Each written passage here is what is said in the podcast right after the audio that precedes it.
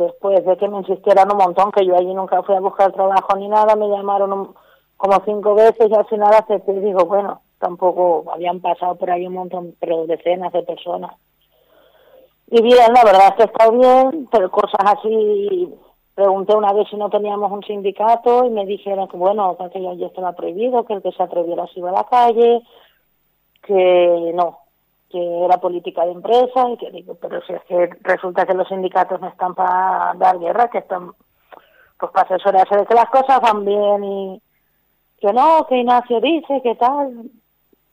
Y bueno, el trabajo se podía llevar dentro de que luego no teníamos ni agua potable. Tú te tenías que llevar el agua que tú vas a beber, te la tienes que llevar de tu casa.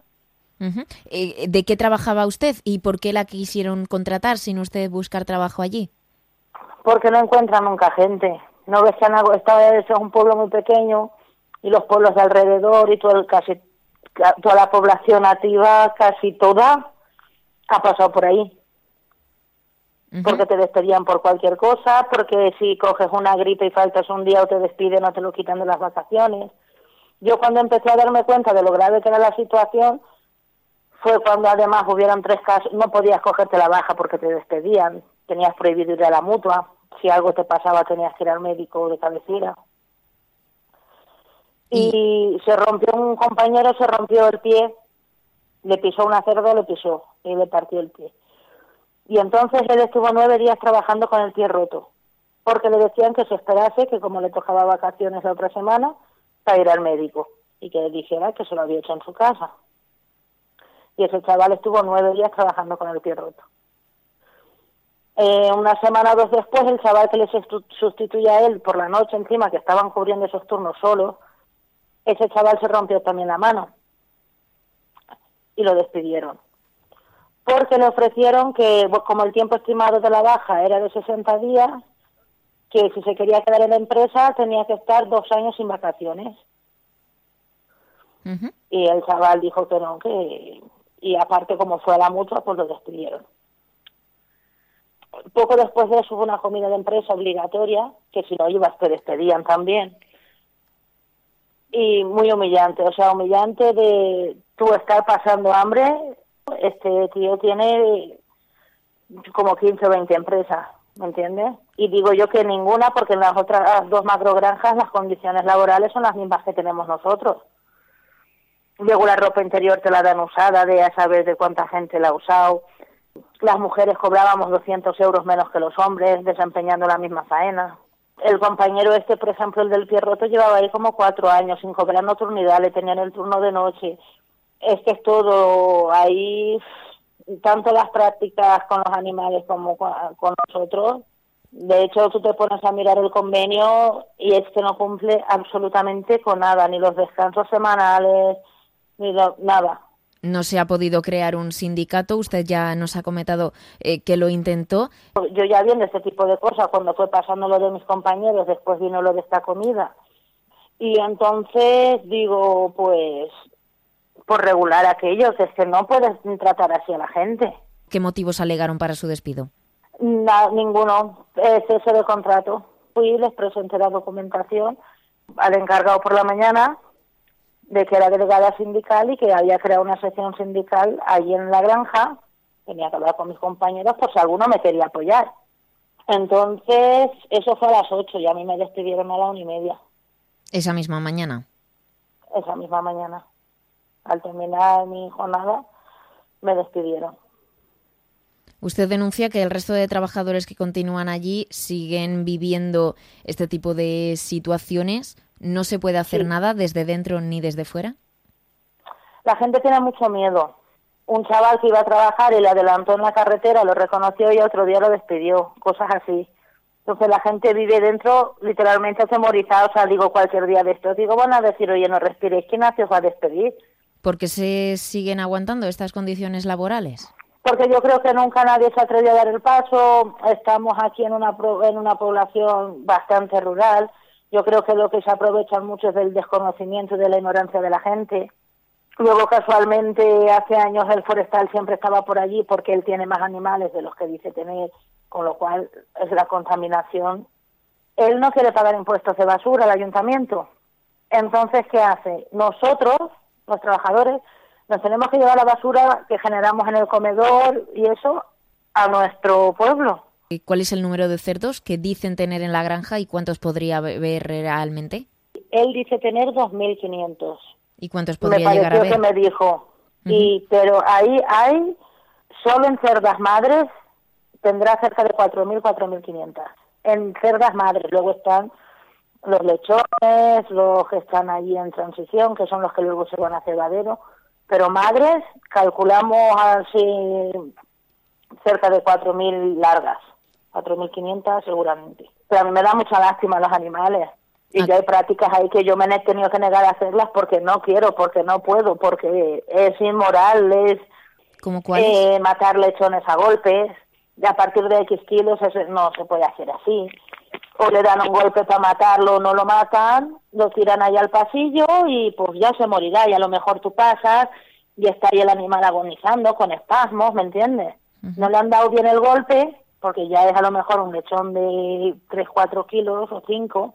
¿Cómo se debería realizar esta práctica o cómo se suele hacer eh, de forma habitual en la granja? En sitios estos que son más grandes, primero se les debería de sedar y luego marcarles entre los ojos como hay una especie de cruz, hay un punto ahí con una pistola que es para eso y entonces darle cesáreas que hacen no está, no, no tienen condiciones para hacerse eh, cesáreas. Eh, una vez el uf, mi compañero empezamos a meter estrinil que, que puede ser esto para que para que te duermas como un relajante que las se afrontar. Y venga a meterle, venga a meterle, la cerda no se dormía, que en principio se supone que la tienes que matar porque la cerda está viva, tú no la puedes rajar porque luego ni la vas a coser ni nada. Porque ahí cesárea que se hace, cerda que han perdido, porque las matan. ¿Han muerto siempre después de una cesárea? Todas, y de hecho en la lista, en la hoja donde pone bajas, las bajas de las madres, causa cesárea, causa cesárea. Causa cesárea no, causa porque no hay condiciones ahí para practicar una cesárea. ¿A qué labores eh, se dedicaba usted normalmente en la granja, a hacer este tipo de actividades? Pues atender partos, pues también limpiar las mierdas, capar, que a mí me enseñó a capar un señor que trabaja allí, yo no sé si hace falta eso supervisión veterinaria, sino capamos a los animales sin ningún tipo de anestesia no se le pone después ningún tipo de analgésico, solo un spray cicatrizante. Están capando lechones de 3, 4, 5 kilos que ya son los que se van a destete sin ningún tipo de nada, es nada. Eh, yo que sé, pues recoger también muertos, el mantenimiento así en general de pues vacunarlas, todo lo que ¿Y usted había tenido formación de algún tipo relacionada con el trato con los animales antes? No, jamás había trabajado con los animales, por lo menos descubrí que me gustan, que tienen su... Pero muchas veces vas y como siempre van con correprisas, porque hay poca gente para lo que... Vamos, de hecho tienes que ver, si tú sacas los cálculos con 2.500 madres, no puedes sacar la media de lechones que saca en seis meses. Llevábamos, en junio o julio había vendido ya casi 60.000 lechones y eso es para 2.500 cerdas imposible. Muchas cosas que se hacen mal, que se, hay tratamientos que al final no se hacen o se hacen mal por falta de tiempo y claro, nosotros no paramos. O sea, que detrás de tantos premios que le dan, nosotros estamos como estamos y los animales... ¿Cuántos trabajadores son en total ahora mismo? Calculo que sobre unos 21 hemos llegado a estar 25. Yo a mí particularmente a mí me gusta informarme, estuve con un chaval que él había estudiado y me estuvo enseñando mucho. Pero recordamos que, usted, por ejemplo, no tiene formación veterinaria. Y administrándole antibióticos por mi cuenta porque me han dicho, pues según tu criterio, les pinchas a esto, no les pinchas al otro. ¿Nunca se ha denunciado nada de este tipo? Nada, a ver, él nunca le ha pesado pues, pagarle a la gente las indemnizaciones porque claro, tú fíjate, yo me rompo una pierna trabajando, me despide lo denuncio, es un despido improcedente, ¿no? Entonces él, ¿qué es lo que tiene que hacer? Pagarme a mí mi indemnización, ese es su castigo, no es otro. La gente se calla, se va con su dinero. ¿Usted ha denunciado su despido?